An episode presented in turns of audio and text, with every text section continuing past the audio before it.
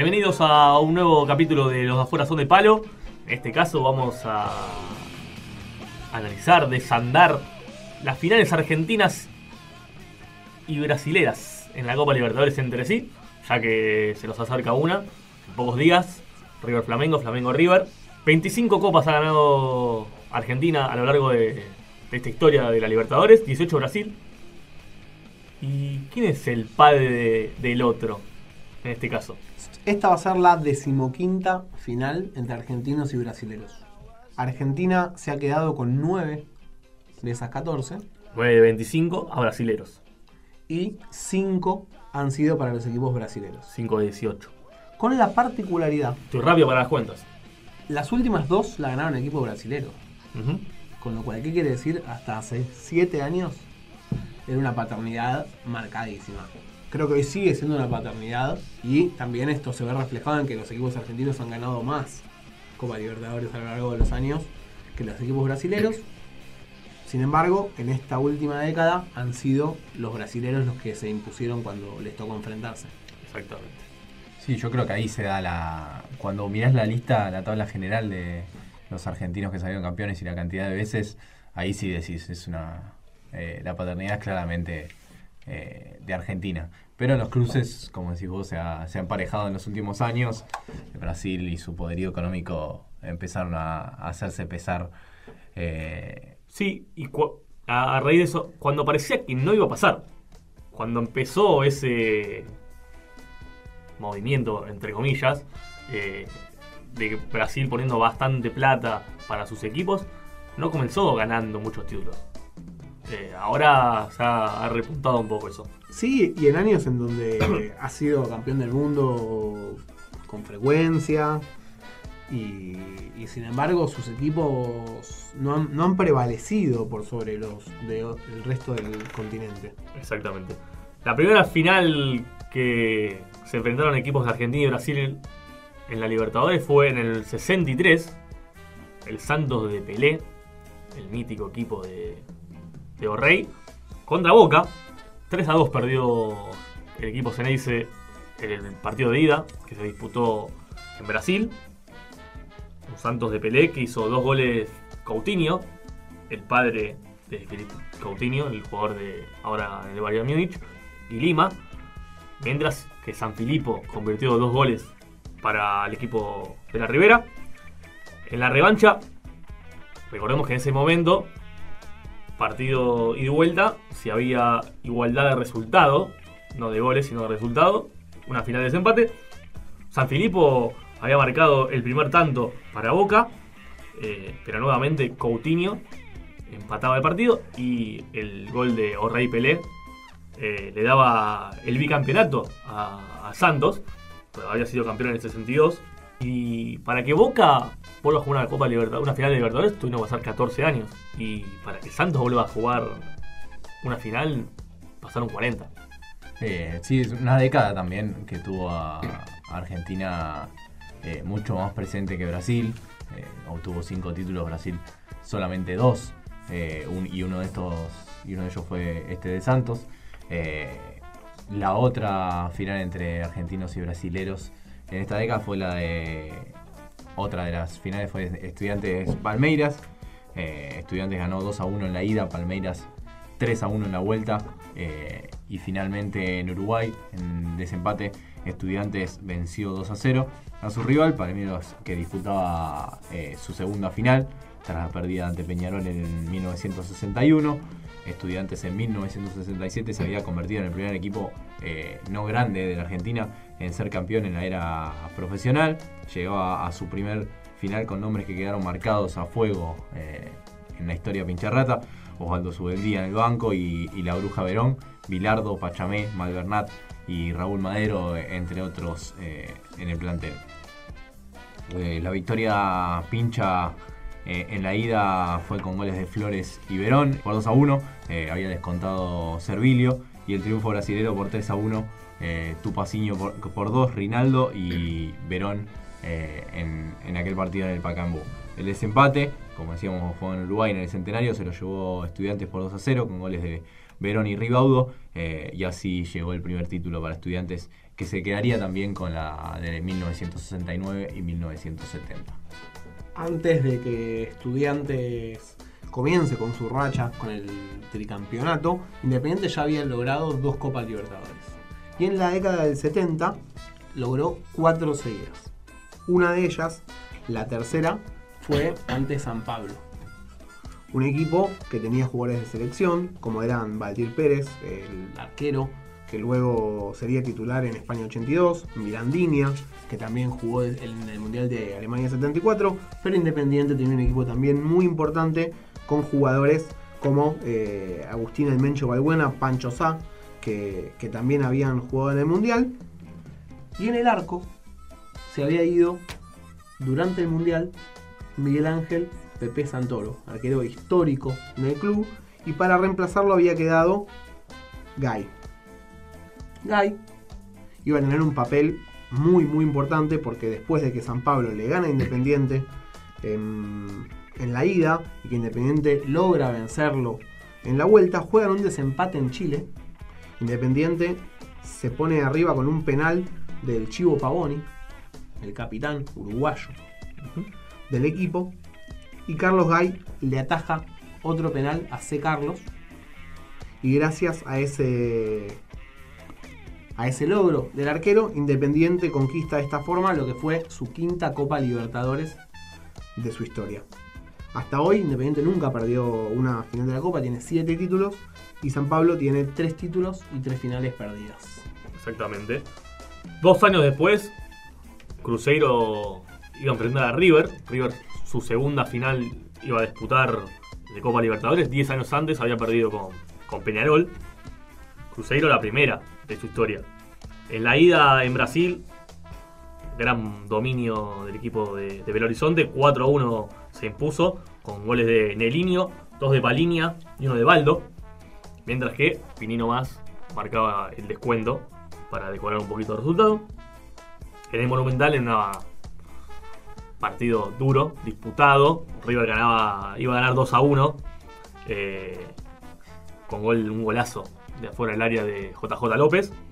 Palinia, a poco de comienzo del segundo tiempo, lo iba a igualar, pero a 15 del final, Pedro González le iba a dar el triunfo a los dirigidos por Ángel Amadeo Labruna eh, y enviar el partido a un desempate. River ese partido tuvo lesiones y expulsiones y suspensiones. Perfumo se lesionó y hay una anécdota que Perfumo se lesiona y cuando estaba haciendo por ser reemplazado pide que lo aguante un poquito a, a, la Bruna para poder llevarse a Jairzinho, el goleador de Brasil en el 70. Finalmente pasó, le pegó una patada y Jairzinho le pegó una piña eh, y lo echaron. River afrontó ese desempate eh, en Chile sin Filiol, lesionado, sin Pasarela, lesionado, sin Perfumo, lesionado y expulsado, y sin Héctor López. Eh, Cruzeiro sin Jairzinho. Y con esas bajas que tuvo River, eh, Cruzeiro se puso en ventaja 2 a 0, con goles de Nelinho y Eduardo. Pero Pinino más y el juvenil Hugo Urquiza, ¿qué será la vida de Hugo Urquiza que hizo un gol en un desempate de, Libertadores? Ponían el partido 2 a 2, pero faltando dos minutos, una avivada de Yago Sinio, de tiro libre, le iba a dar el, triunfo a River otra vez, que iban a la puerta de título continental. Iba a tener que esperar 10 años para, para lograrlo. Sí, tal vez Y otra final perdida en Chile. por el tiempo que faltaba terminar el partido, capaz uno de los goles más representativos de toda esta historia entre equipos argentinos y brasileños. Sí, aparte una avivada fue esa de Cruzeiro porque Nelinho era el que usualmente pateaba los tiros libres y Jairzinho se, se, se avivó y convirtió en gol. Y hablando de esperas, eh, Boca fue quien luego de 14 años eh, volvía a disputar una final de Copa Libertadores y nuevamente tenía que enfrentar a un equipo brasileño, en este caso el Cruzeiro. En la bombonera el Ceneice eh, se impuso por 1 a 0 con gol de, de mientras que Cruzeiro, que venía a ser el último campeón justamente ante River, haría lo propio como local, 1 a 0 con gol de Nelinho, uno de los protagonistas eh, en la final frente a River. Ambos equipos tenían a, un jugador que representaría a, su selección en el próximo mundial. Eh, por parte de Boca estaba Alberto Tarantini y por parte de Brasil estaba Nelinho. En el partido desempate en el Estadio Centenario no se sacaron ventaja. En los penales Boca convirtió todos. Eh, Pernia, Tesare, Mouso, Sanabria y Feldman. Y en Cruzeiro convirtieron Darcy, Moraes, Neca y Livio, pero el loco Gatti se lo atajó a Vanderlei y le dio la copa al club argentino, el primer título para Boca que repetiría al año siguiente eh, eh, la Copa Libertadores. Y así cerraba una década que fue muy favorable para los equipos argentinos que consiguieron siete títulos. Eh, Brasil solo se pudo quedar con uno, que fue el de Cruzeiro frente a River. Exactamente. La década del 80 en ese sentido fue más pareja. Los equipos argentinos se quedaron con tres copas y los brasileños con dos, con la particularidad de que hubo una sola final en toda la década entre, entre equipos argentinos y brasileños. Fue Independiente, que ganó su séptima, su última, en 1984, ante Gremio, en lo que la ida fue lo que se denominó el partido perfecto. Independiente contaba con un gran equipo, uno de los mejores de su historia. Eh, jugaba Burruchaga, jugaba Justi, jugaba Clausen, jugaba Bocini. Estamos hablando de dos campeones del 86. En gremio jugaba Renato Gaullo, que es el entrenador actual. Exacto. Era un equipo también muy importante. Y en Porto Alegre lo ganó Independiente con un gol de Burruchaga tras una asistencia deliciosa de Bocini. El resultado fue 1 a 0, pero la realidad es que Independiente podría haber sacado una ventaja mayor aún por el desarrollo del juego que realmente fue muy, pero muy, muy, muy, muy elogiado por el resto del mundo, por el, potencial que tenía ese equipo de Independiente, que, que fue muy vistoso. eh, en, esa, esa, en esa jornada se, se lució de una forma muy especial. La final fue un partido en el cual Independiente no sufrió demasiados sobresaltos. Gremio tenía la obligación de, de ir a buscar el resultado, no lo pudo hacer, empataron 0 a 0 y de esta forma Independiente logró su séptima y última Copa Libertadores. Hagamos un parate acá. Repasemos cuántos títulos tiene Argentina y cuántos Brasil hasta la terminada la década del 80. Estamos con 15 títulos para los equipos argentinos y tan solo 5 para los brasileños. Dominio claro. Sí, Bueno. son las tres décadas más aplastantes. Sí, en los cruces entre sí son 4 contra los argentinos contra 2 de los brasileños. Todavía no, no hay una diferencia tan marcada como lo que va a venir después. En el 92, Newell's juega su segunda final ante San Pablo. Había jugado en el 88, el equipo de Rosario. En ella, bueno, el uno de los mejores equipos de San Pablo y de, y de Brasil de, de la historia, el San Pablo de Tele Santana. La ida se disputó en el Gigante de Arroyito, en el estadio de Central. Fue victoria para el equipo de Proso con un, un gol de Eduardo Berizzo. La revancha se jugó en el Morumbí ante más de 105.000 personas. La locura. Eh, triunfo 1 a 0 para los brasileños, con un gol de una de sus máximas figuras, eh, uno de los ídolos del equipo de San Pablo, que es, como es Raí, el hermano de Sócrates. Eh, fueron a penales Campeón en Estados Unidos 94. también. Eh, fueron a penales y nuevamente el equipo de, de Rosario se iba a quedar en la puerta. Esta vez cayó 4-3 eh, por penales. Perizzo, Zamora y Gamboa fallaron los penales para, para Newell's, mientras que Ronald Lao le había dado esperanzas otra vez al equipo leproso con su remate fallado. Pero finalmente el triunfo fue para, para San Pablo. Se iba a coronar segunda vez y iba a ser bicampeón, 92-93 y en el 2005 iba a ganar su, su última copa. El equipo argentino que llega a la final en 1994 era Vélez. eh, que Primera vez que- en su historia. primera vez en su historia que se tenía que enfrentar justamente a San Pablo. eh, el vigente campeón, que contaba con figuras como Cafú y Müller, eh, campeones mundiales luego ese año con, con Brasil. En Amalfitani el Fortín se impuso por 1 a 0 con gol de, de Turco Asad. En el Morumbí, Juninho Paulista le dio la ventaja al conjunto brasilero. Eh, irían así a penales. Vélez convirtió todas sus ejecuciones, Trota, Chilaver, Sandoná, Almandos y Pompey. Mientras que en San Pablo erró Palinia y André Luis, Müller y Euler convirtieron. Eh, primer y único título para el Vélez de Carlos Bianchi en ese momento. eh, que terminaría siendo coronando como campeón del mundo ante Milán en Tokio. Y de esta forma comenzaba la racha más larga que tiene toda esta serie de, de partidos de equipos argentinos venciendo a los brasileros y que está muy marcada por la presencia de un equipo en particular que predominó en la década del 2000, que fue Boca, que, al cual había llegado Bianchi tras esta experiencia en, en Vélez, tras estar, probar suerte en Europa. Sí. Boca llevaba 21 años sin llegar a la final de la Copa y venía armando un equipo muy sólido en, en las competencias locales que permitieron eh, realmente armar un equipo Competitivo. muy competitivo. Palmeiras era el último campeón de la Libertadores y quería revalidar en ese año 2000 el título. Había jugadores como César Sampaio, Roque Junior, Alex, el arquero Marcos, que después fue campeón en el 2002 con Brasil, Sí. o, o el Tino Esprilla. Boca contaba con Juan Ramón Riquelme, previo a su paso por el fútbol europeo. Martín Palermo y Guillermo Arros Esqueloto eran los encargados de, de atacar, pero venían con molestias físicas. Recordemos que Palermo, de hecho, eh, había vuelto a jugar en la serie contra River Cuartos. eh, y Hace tras gol. su rotura de, Ligamentos. de sí. ligamentos Hace gol. y fueron suplentes en la ida. A pesar de, de- de lo importantes que, que eran estos tres jugadores que nombramos, los héroes de Boca en esta serie fueron otros. Rodolfo Arrobarrena marcó los dos tantos en el empate, ambos apareciendo en el área como jugador de ataque, primero de cabeza y después empujando la pelota. Esto fue en la bombonera. Y Palmeiras empató en ambas ocasiones. En Brasil Boca sufrió pero llegó a los penales y allí apareció Oscar Córdoba para ganar la serie. El colombiano le atajó las ejecuciones a Asprilla y a Roque Jr. Para Boca metieron el mellizo Guillermo, Riquelme, Palermo y definió la serie el, el patrón Bermúdez. Tres años después, Boca y Santos iban a repetir la final de 1963, 40 años después. Boca iba a jugar el primer partido local, a la inversa de lo que pasó en la década del 60.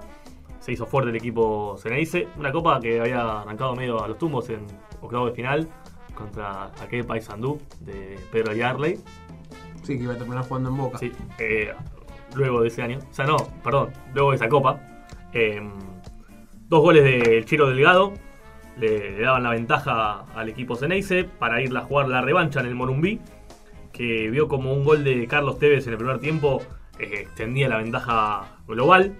Un gol de Alex a falta de 15 minutos le daba esperanza al Peixe, pero luego otra vez el Chiro Delgado que tuvo un- una copa muy buena y una final mejor todavía. Y el flaco Schiavi de penal le dieron la copa, la quinta copa al Ceneice y la tercera en cuatro años. Nuevamente Boca sería el que se enfrentaría en este caso a, a Gremio eh, en la final de la Copa Libertadores 2007. Llegaba a su novena final. eh, la última había sido luego de- del título de 2003. En 2004 frente a Once Caldas había perdido aquella final. Eh, Gremio volvía a esta instancia después eh, de 12 años. Eh, Boca se, se impuso por un global de 5 a 0 eh, en, esta, en esta copa, 3 a 0 en la bombonera con goles de Riquelme, Palacio y Patricio en contra y 2 a 0 en Brasil con dos de Riquelme que fue el mejor jugador de esa copa, eh, que terminó segundo en la tabla de goleadores con 8, eh, mucho para un volante, detrás de Salvador Cabañas. Eh, Gremio en ese entonces contaba con jugadores que luego se instalarían en el fútbol europeo como Lucas Leiva y, Eduardo, también con dos argentinos en sus filas, Sebastián Saja y, Rolando Schiavi. Sería el sexto y último título para Boca que tuvo, como decíamos, un Riquelme en nivel altísimo. Y en el 2009 vamos a, presenciar, vamos a relatar la última victoria de los equipos argentinos hasta aquí y la última de esta racha consecutiva de, de torneos y finales ganadas a equipos brasileños. Estudiantes, eh, recordemos, ya repasamos, logró tres libertadores consecutivas Sí. Y, y luego de eso no volvió a tener protagonismo. Sí, más allá de pierde- que jugó la final del 71 también, Sí. a partir de ahí no tuvo eh, actuaciones importantes a nivel internacional. Tuvo a principios de los 80, sí, un equipo muy competitivo en el fútbol argentino, con el proyecto de ya Bilardo DT. Sí. Con la vuelta de Juan Sebastián Verón en el 2006, Estudiantes cambia la cara. Estudiantes en los 90 estuvo en- jugando en el ascenso, le costó mucho en todos esos años.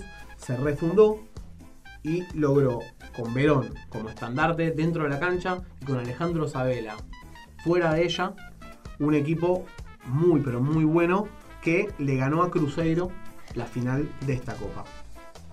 En La Plata empataron y cuando jugaron en Belo Horizonte, Enrique hizo el, el gol que, que parecía encaminar a los brasileros como los campeones, pero tantos de la Gata Fernández y de Boselli le dieron al pincha la, la posibilidad de, de alzar su cuarta Copa Libertadores.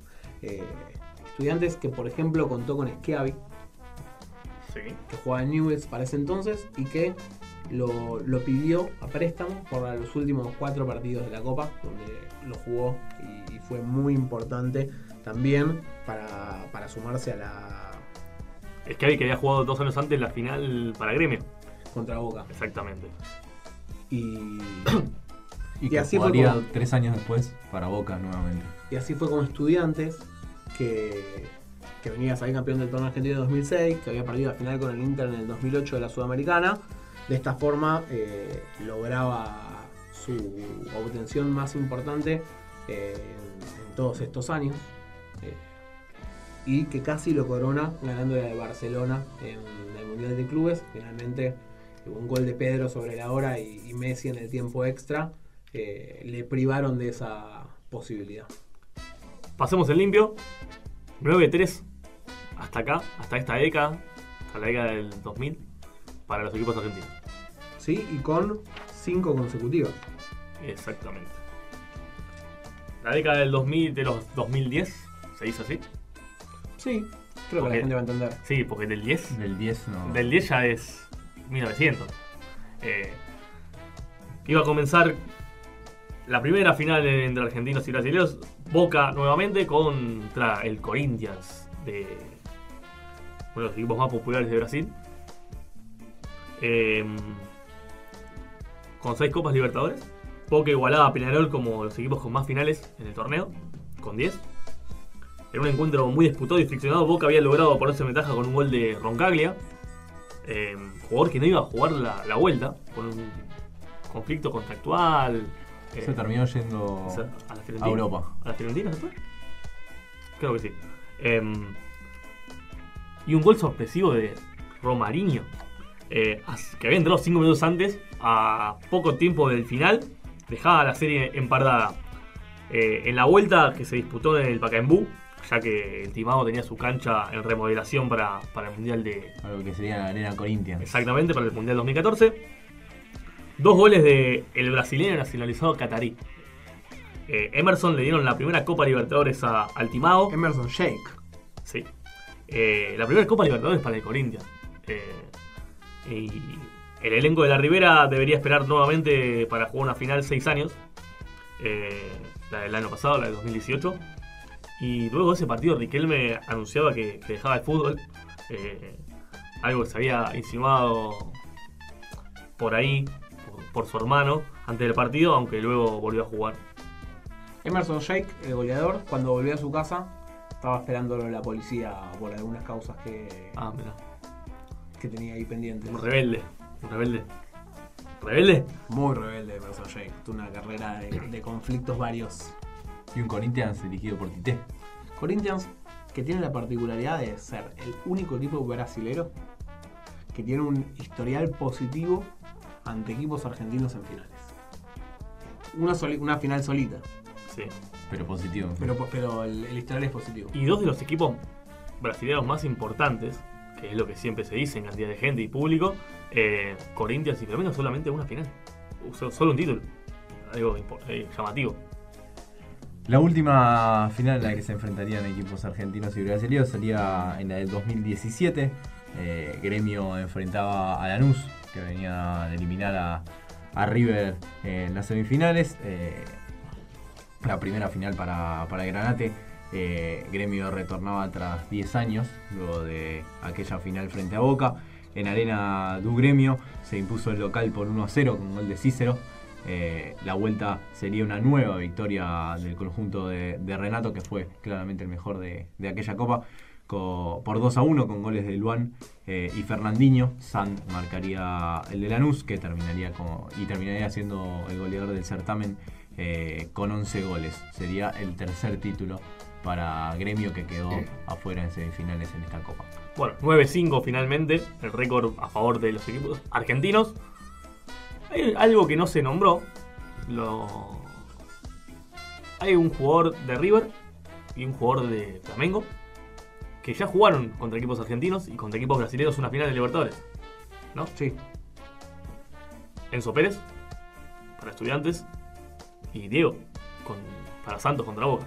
Con resultados dispares. Porque Sí. Enzo Pérez fue campeón con estudiantes Y Diego la y perdió. Diego perdió con el Santos. Y aparte, en la otra década, es más llamativo todavía. Diego en el 2003, Enzo Pérez en 2009. ¿Algo más que quieran agregar, chicos? ¿Algún dato de color? De esos que nos gustan a nosotros. Creo que los tiramos todos. Nuestro la lado nerd ha salido a la luz eh, hoy. Un placer, como siempre. Placer.